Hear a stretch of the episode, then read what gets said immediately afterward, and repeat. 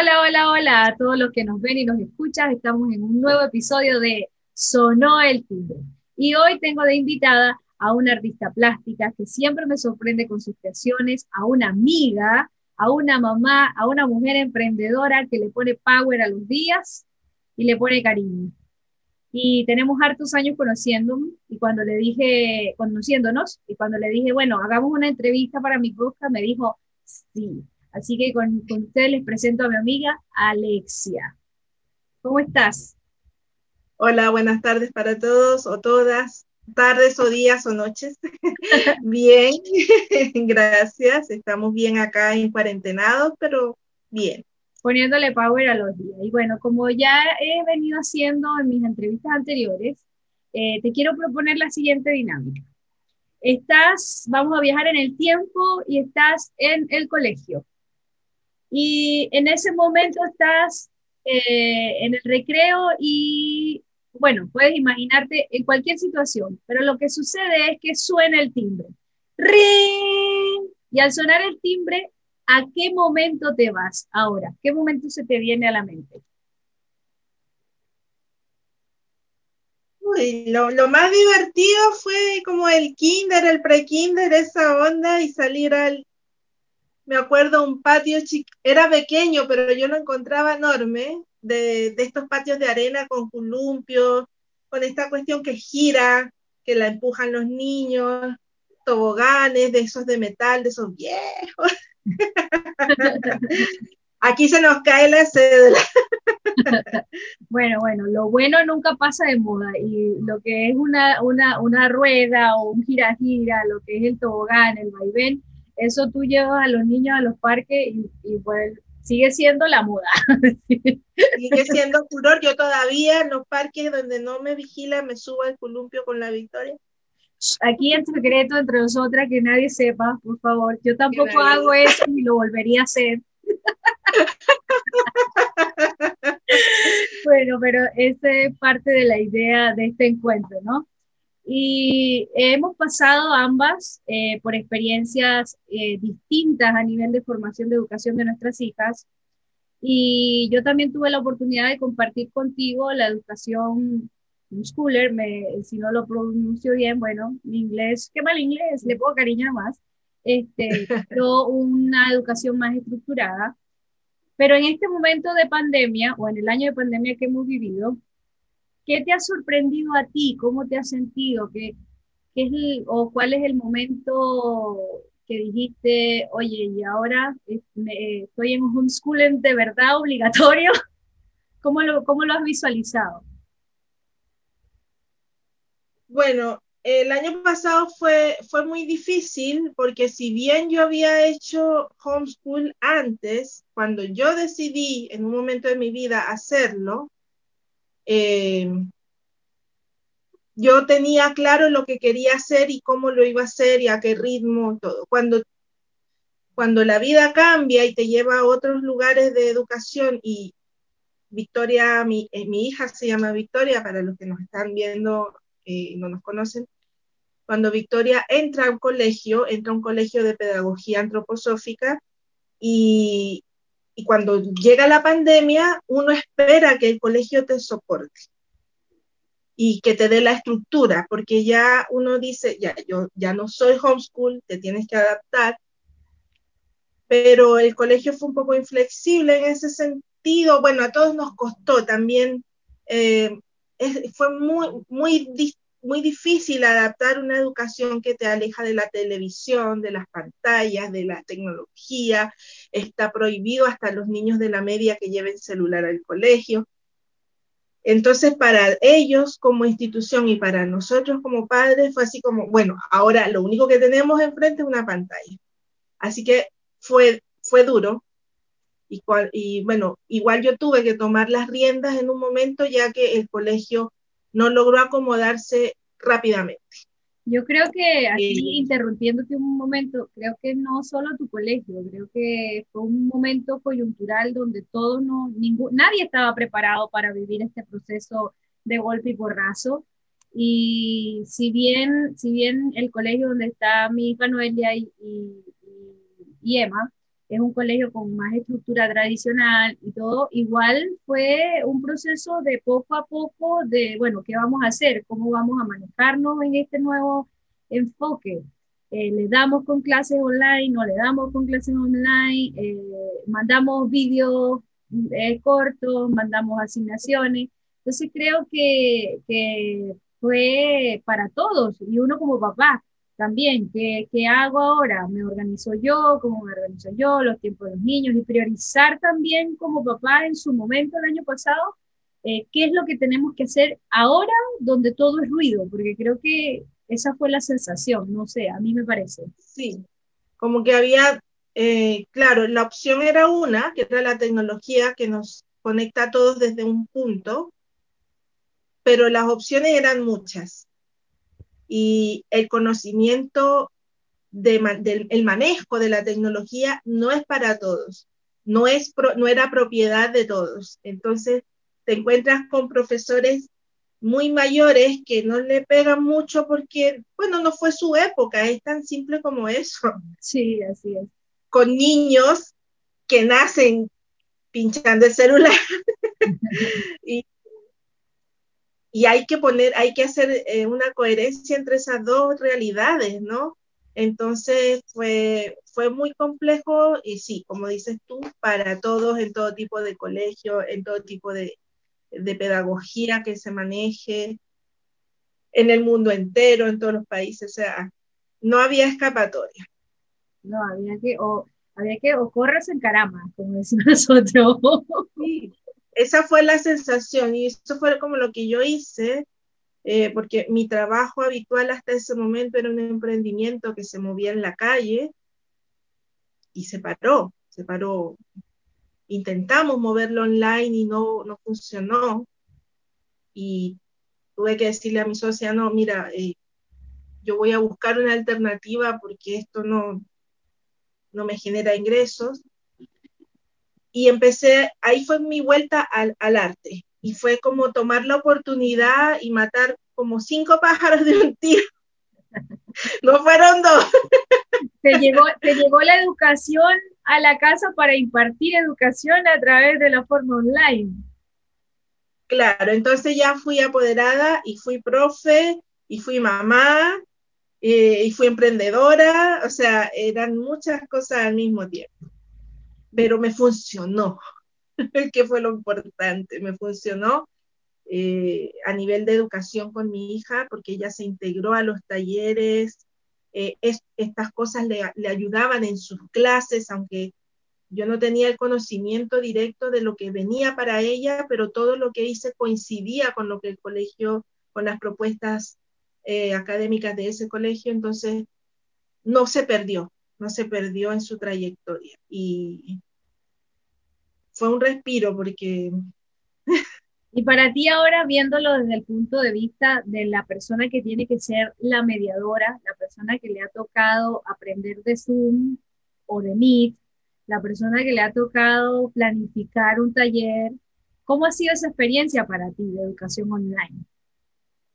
O, sí, de transmitir una enseñanza a nivel online. Claro, yo, yo logré adaptarme a este sistema, pero fue todo un aprendizaje. De hecho, mis talleres no, no quise eh, llenarlos con 10, 15 personas porque no sabía a qué me iba a enfrentar. En este momento ya sé eh, que podría tener un cupo más grande, pero el año pasado eran 4 o 5 personas por taller. Es difícil, no hay un contacto visual directo porque si yo miro a la persona, eh, no, mi mirada no se, se, ve perdida, tengo que mirar a la cámara donde no veo a la persona y viceversa. Perfecto. Eh, no veía todo, cuando es con niños era más delicado porque no veía a todos los niños en la misma pantalla cuando me alzaban la manito, entonces tenía que estar pendiente. El tema del audio, que si eh, tuve que aprender el tema, apaguen todo el micrófono, abranlo solamente que ellos vieran bien, porque como trabajo con dibujo, eh, que se viera bien a través de la cámara lo que yo les mostraba. Y, y, me pasó muchas veces que yo les decía, no, eso no está bien, ese no es el color. Se ve, no sé, se ve violeta. No, profe, pero es azul, era la cámara. Entonces, las alternativas eran que era una obligación enviarme las fotos porque en la cámara en vivo no veo los mismos colores que veía en las fotos, en las fotos queda mejor para hacer las correcciones. Entonces fue así, fue un mundo de, de, de, conocer, porque yo ya, ya había dado clases eh, antes de, venirme a Chile, yo di clases seis años en Venezuela, bueno, mucho más que seis, seis años con niños, pero en la universidad di clase a adultos, a jóvenes, en fin, siempre me moví en... Esa era la manera presencial.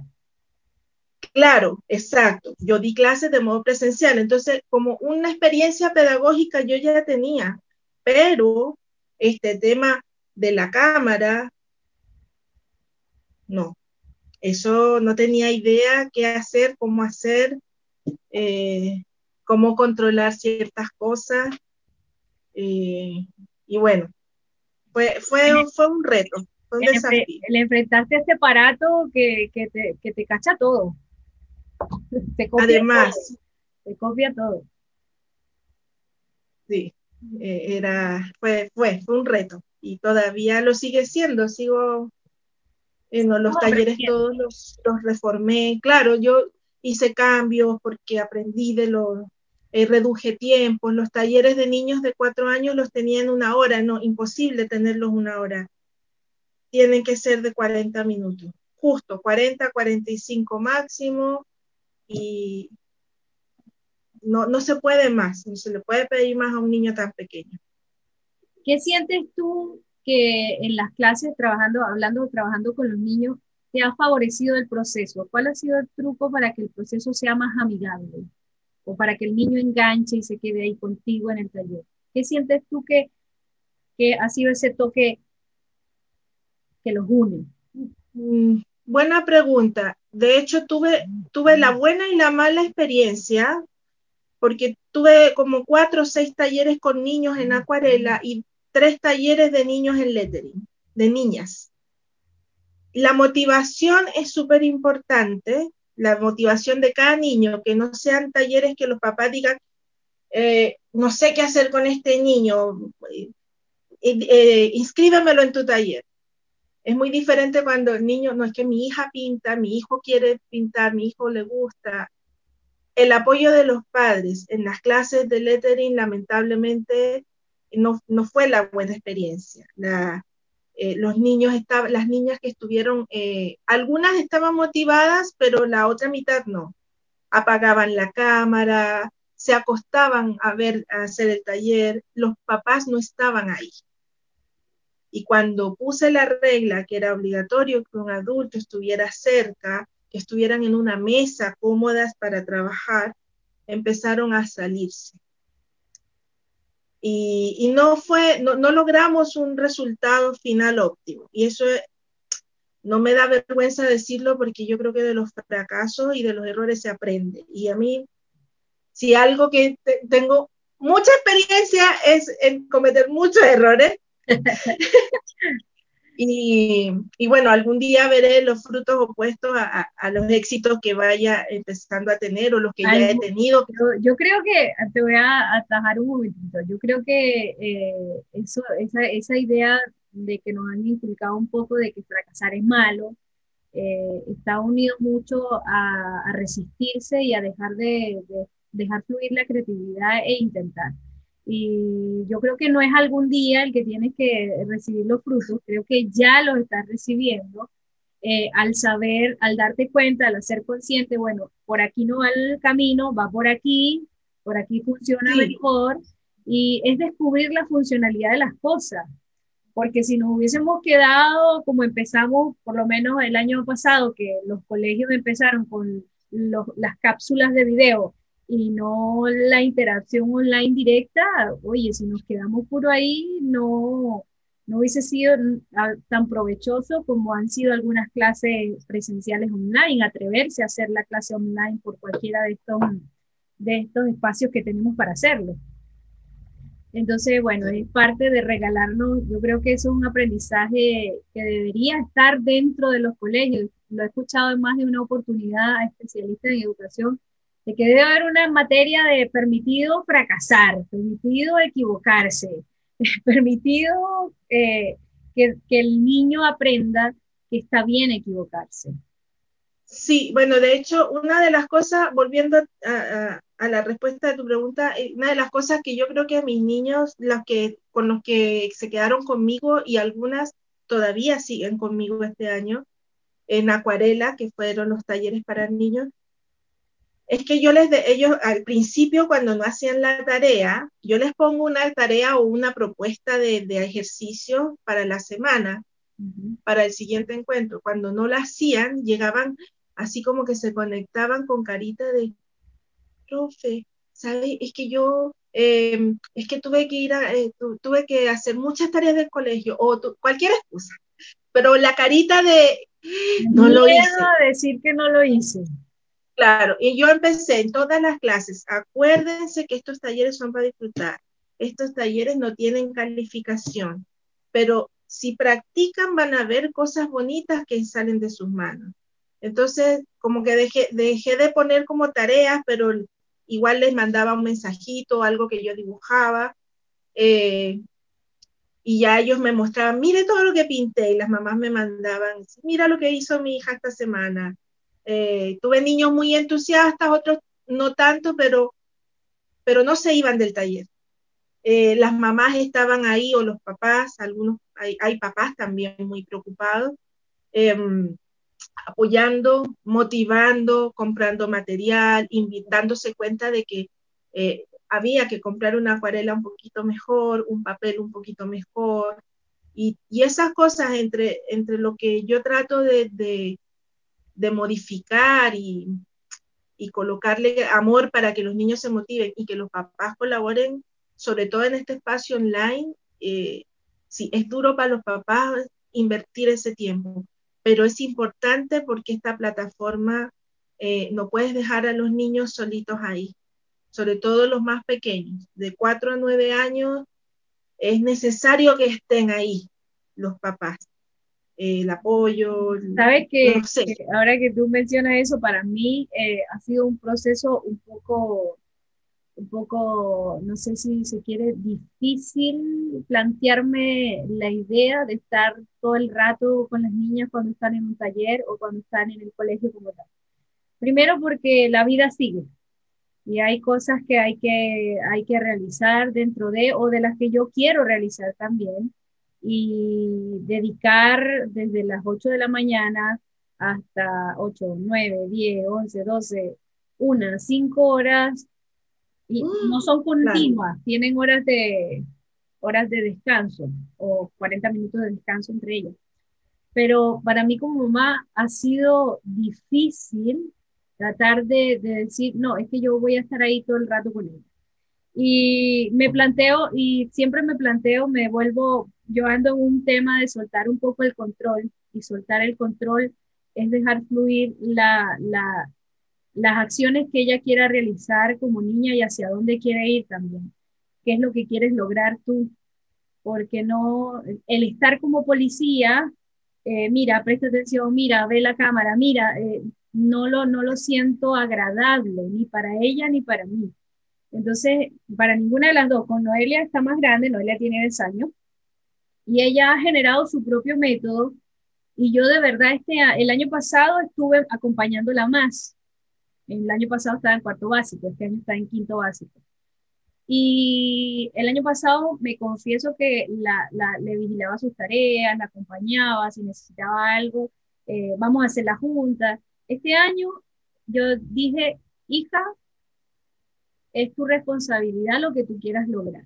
Y mi compañía hacia mi hija mayor, hacia Noelia, ha sido estarle recordando a diario, mira, revisa si tienes una tarea pendiente por entregar, eh, lee la minuta bien de los profesores, envíala. Ese ha sido mi acompañamiento con ella. Gracias a Dios o gracias al, a, cómo ha sido ella a través del tiempo con, con lo que ella quiere lograr, entonces le ha ido bien. Le ha ido bien. Entonces, soltar el control a mí como mamá ha significado, con el caso de mi mayor, darme cuenta de que ella tiene las herramientas para defenderse.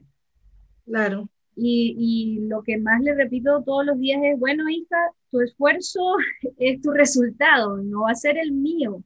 Si te equivocas, te equivocaste tú y eso está bien. Estás en el colegio para aprender. Hacer ese salto en mi mente ha sido difícil porque escuchar la vocecita, no, pero tiene que sacar buenas notas, no, pero si tiene que estudiar, no, pero si tiene que ser la mejor. Yo, no tiene que, está creciendo, está aprendiendo y tiene que aprender a conocerse y a valorar el proceso. Entonces, como mamá, cuando tú dices, tiene que estar el papá ahí, yo, no, no tiene que. Mira, María, lo que pasa es que, mira, tú me preguntaste por la experiencia, por los chacarros. Mira, de cuatro a siete años, dos veces el año pasado, yo trabajo, e, es, muy distinto comparar un taller alternativo a una, a un, totalmente de acuerdo. a una jornada completa de clases donde hay otras cosas y se manejan y hay otro tipo de profesional buscando otros objetivos y planteándose otras metas. Pero yo, yo enseño acuarela. Piensa un, un niño con una motricidad no al 100%, con un computador y un pote de agua, dos veces se cayó el pote de agua. Entonces, en mis talleres de 4 a 7 años mínimo, la mamá debe estar ahí. No, sí, sí, viví, un, viví, un, poco de, viví un poco de, de la experiencia porque eh, Emma se sumó a ver lo que estaba haciendo Noelia en taller de acuarela. Y, ah, lunes. y yo, yo tengo los dos lados, tengo lo de la, niña mayor, que ya es independiente, y tengo la de la niña menor. Con, con Emma, yo he tratado de soltar el control, pero eh, voy a la cocina, vuelvo y la veo, voy al, al baño, vuelvo y la veo. Es un ir y venir no la suelto completamente porque en realidad los niños de 4 a 7, ellos quieren experimentar, quieren vivir desde la experiencia. Entonces, no, desde el, no desde el control, desde el seguir primero este paso y después el otro, ellos quieren como que todo de una vez. Todo, todo.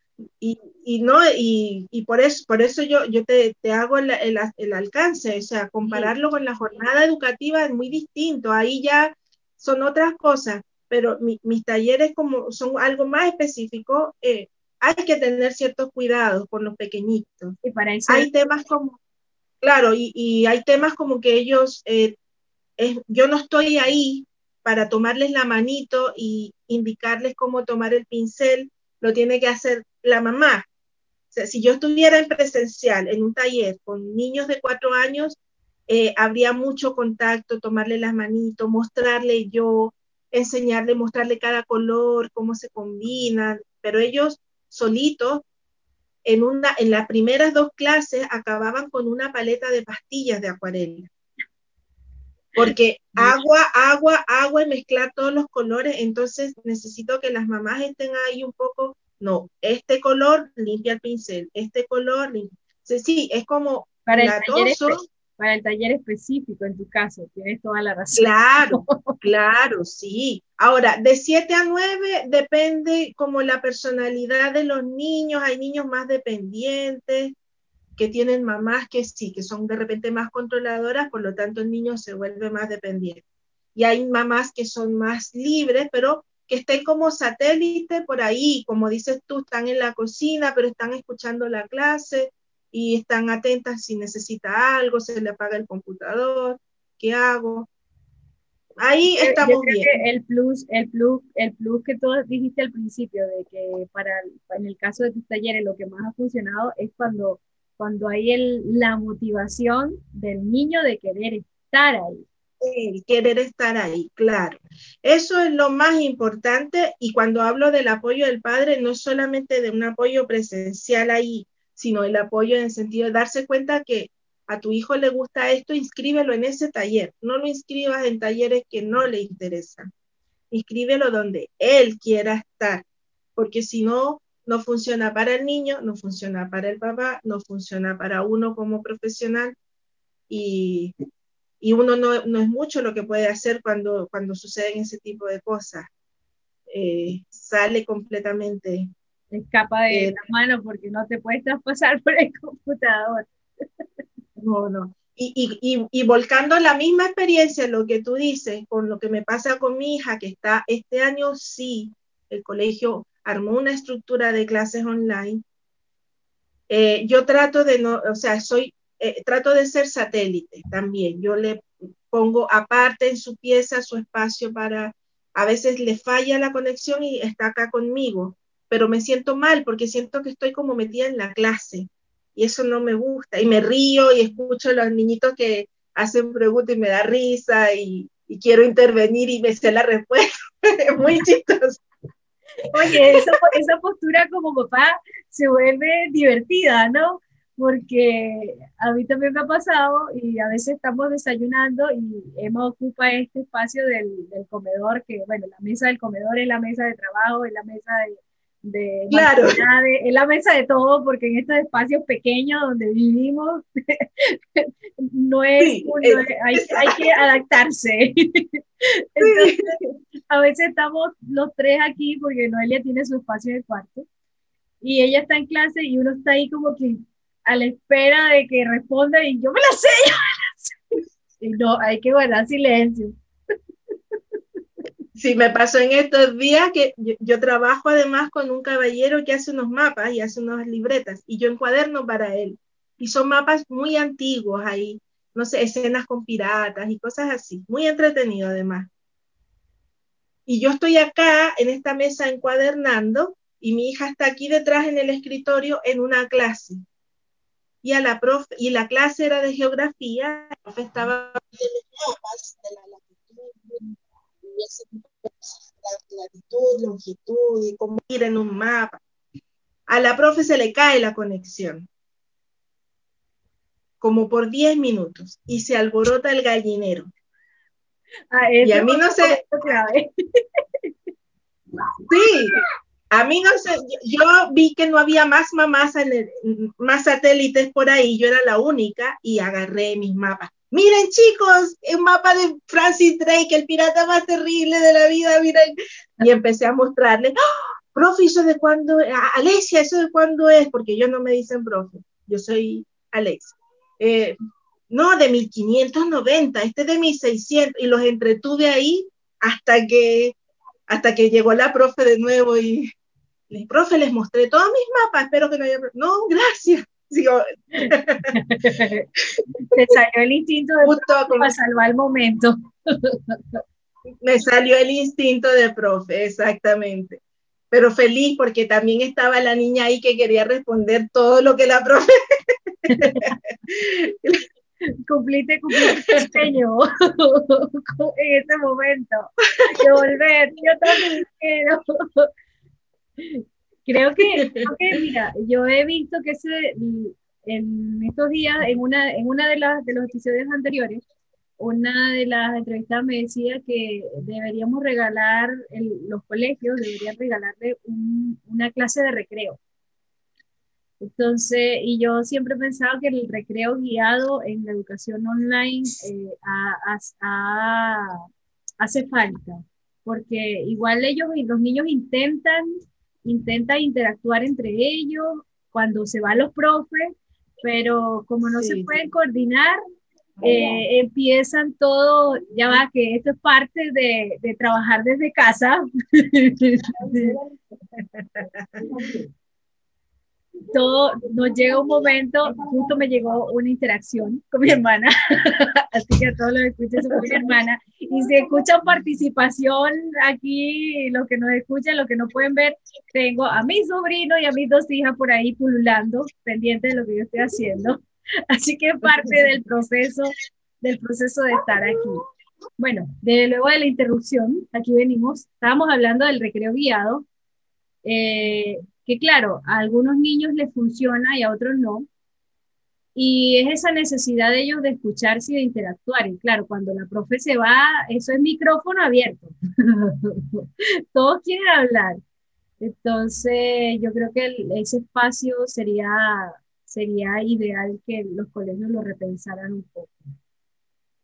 Sí, yo, yo estoy de acuerdo. No, el año pasado ellos tenían un desayuno online y cada uno proponía una receta, la preparaban juntos online, cada quien en su casa, y luego se sentaban a comer. Así fue como empezaron a conectarse recién en septiembre, octubre. pero creí que lo iban a implementar este año y no lo hicieron. Yo creo que lo podría plantear de repente, porque sí, ellos o se hablan por el chat, la profe anda pendiente de que cierren el chat. Eh, eh, sí, se, y eso que son poquitos, la Victoria está con nueve niños, eh, la profe divide el grupo en dos, son nueve y nueve. Entonces da dos clases. Eh, pero igual se, se, alborota el gallinero.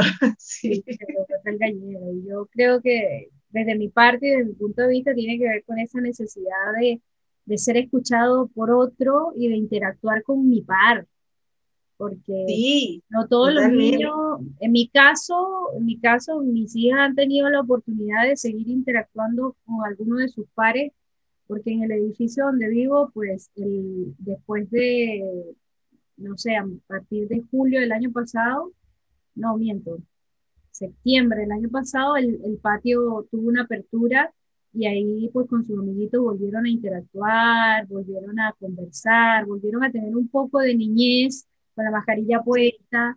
Y también han tenido cercanos a, su, a sus primos, hoy son cuatro, y Noelia en el caso también tiene sus amiguitas aquí en el edificio, y han tenido por tener esos espacios pequeños de interacción que, que te dan un poco de, de la, de la, niñez de disfrutar con el otro, pero hay muchos niños que han visto ese espacio totalmente cerrado que son hijos únicos también en algunas ocasiones, o donde su papá y su mamá trabaja y, la disposición de estar para el juego tampoco está por, por la necesidad de trabajar. Y creo que estos espacios eh, sería, son, son buenos para los niños que les funcione también. Sí, bueno, la Victoria le pasó eso el año pasado, porque aquí en el edificio tiene una sola amiguita, pero la familia no accede, en, los tiempos de, cuarentena, no accede a que se junten. El patio está cerrado en el edificio, el patio común, que es de cemento, ni siquiera hay pastito. Eh, y no tenía eh, interacción con las amigas del colegio, lo intentó, pero no, no son niñas que se manejen con videollamadas. No resulta, con la única que se comunicaba y jugaba y establecía un vínculo era con Noelia y, y, ese grupo, con Mega, Noelia. Yo, yo creo que eh, a mí el año pasado me pasó, Noelia no tiene teléfono todavía y todavía sigo en el dilema de sí y de no eh, en su curso hay muchos niños que tienen y se conectan por WhatsApp y se entrelazan por WhatsApp y hacen videollamadas y por ahí se, se conectan. Y, pero ha sido un paso para mí difícil el decir, ¿sabes qué? Sí, te voy a dar un teléfono. Y todavía siento que como, como la puedo, le puedo dar el espacio de interactuar con, con sus pares de alguna forma, siento recelo en eso cuando esta pandemia muchos papás nos ha visto en la situación de que o, soltamos o nos ahogamos también. En, sí. en todos los aspectos. Eh, sí, no, yo tampoco, Victoria, nunca tuvo un celular propio. Y el año pasado le pasé uno que me había, que tenía por ahí de alternativa por si acaso, eh, pero siempre recalcándole que no era de ella, era prestado. Eh, y, y, es un tema tener ahí hay que tener el control un poco de cuántas horas está conectada, y era porque yo ocupaba el celular para dar clases y ella eh, necesitaba conectarse con las amigas o qué sé yo, pero controlar esos tiempos, quitarle el celular cuando ya no está con las amigas o con su papá, porque además por acá esta realidad, estamos separados y ella necesita, mi papá llamaba justo cuando yo estaba en clase, entonces no, tenía que tener un aparato para ella, comunicarse con su papá. Eh, entonces sí, es súper difícil. Yo tampoco estoy de acuerdo con que un niño tenga un celular propio. Y este año volvimos a lo mismo. Después que empezaron las clases, nunca más tuvo el celular. Y ahora hace dos, tres semanas, otra vez. Se asignó un celular para que se pueda conectar. Porque... Es manejarnos, es manejarnos con los tiempos. Y sí, Esa, es la, esa es la tarea con la tecnología.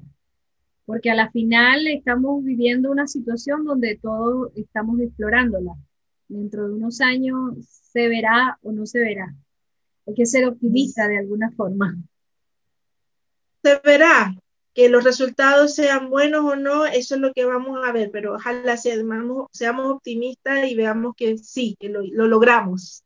Lo logramos, Sí, con todos los pros y los contras y, las dudas y arriesgarse con algo que no me gusta mucho, pero eh, bueno, dice Darwin que la, especie, en la, la evolución de la especie sobrevivieron los que se adaptaron no los que fueron tan rígidos y leales a su, a su especie, sino los que se fueron adaptando, fueron evolucionando y aquí estamos.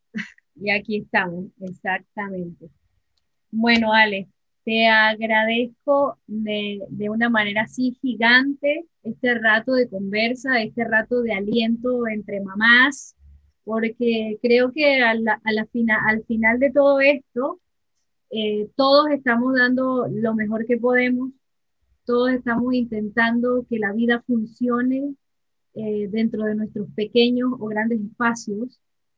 Eh, yo creo que a todas las mamitas que hoy están, mamitas y papitos y todos los que tienen la responsabilidad de cuidar un niño en casa en esta situación, nos toca respirar, nos toca ser a veces rebeldes, y cuando digo rebelde, no digo de que, ah, ya, anda a hacer lo que se te ocurra en la calle y reúnete con 100 personas. No, no, no, no, no. Hay, que, hay que seguir manejando el autocuidado, hay que usar la mascarilla. Bueno, yo soy pro mascarilla, pero respeto, respeto cualquier, la postura que le funcione al resto, porque lo que me funciona a mí no te funciona a ti. Este, pero creo que tenemos que tomar la rebeldía como un medio para continuar eh, desde lo positivo, desde que los niños también necesitan correr, los niños también necesitan comunicarse y, y hay que buscar esos pequeños espacios para que ellos lo logren y lo logremos todos, porque no es tarea fácil lo que estamos viviendo, pero hay que ponerle un poco de cariño a los días. No sé qué más quieres aportarte. No, eh, te encuentro razón, sí, en una sana rebeldía, una, rebeldía que aporte para los niños, que, esto no es fácil y aunque son inteligentes y lo entienden, no se les hace fácil. Y, nada, también agradecerte que me hayas invitado a tu espacio eh, por la linda presentación que hiciste de mí. no me sonroje. Bueno, y aprovechemos el espacio para, para invitar también a, todos los que nos escuchan y nos ven a seguirte a través de tus redes, que las puedes mencionar tú, porque, bueno, a mí me pueden seguir a través de Sonó el Timbre en YouTube y en Instagram y en Twitter. Ese es, ese es mi arroba Sonó el Timbre. dense con tuti, denle cariño, comentario. Bueno, y a mi amiga Ale, si quieren eh, participar de sus talleres, la pueden seguir en Alexia Yodana que tiene muchas H, voy a cambiar ese nombre, así que lo dejas en tu caja, en, el box. En el podcast de mi reseña, ahí la voy por supuesto. Porque sí, tengo que hacer unos ajustes ahí, pues este, este emprendimiento improvisó un poco, pero vamos a ordenarlo. Bueno, así, así terminamos esta sesión de Sonó el Timbre con un abrazo fuerte para todos los que estén en su casita o en el trabajo y nos están viendo o escuchando. Eh, animarse a vivir porque la vida es hoy, esta es mi consigna, la vida es mañana, y, y, disfruten, disfruten en medio de, a respirar profundo y esto también pasa. Chao, chao.